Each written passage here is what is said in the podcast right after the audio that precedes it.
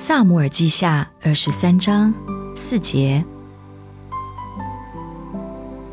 他必像日出的晨光，如无云的清晨。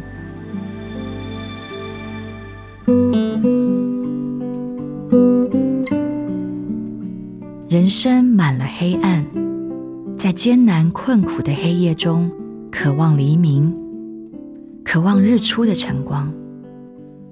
罪恶与焦虑犹如黑云掩盖着太阳，有时云层是那么的黑，那么的厚，使白昼犹如黑夜。亲爱的朋友，如果你现在被黑暗围绕，请谨记着，耶稣可以使黑夜转变为白昼，他必像日出的晨光，如无云的清晨。他要涂抹你的罪，好似云雾消散。仰望他，你将惊艳到你人生中一次新的黎明。不论黑暗是如何的深厚，主可以使日光重现。谁在基督里面，也就是在神的恩宠里面。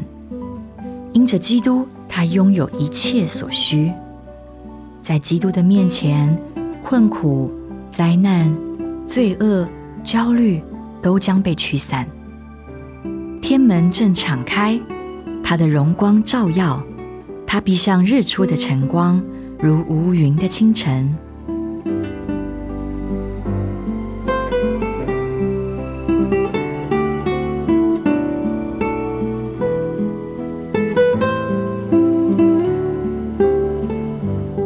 萨姆尔记下二十三章四节。他必像日出的晨光，如无云的清晨。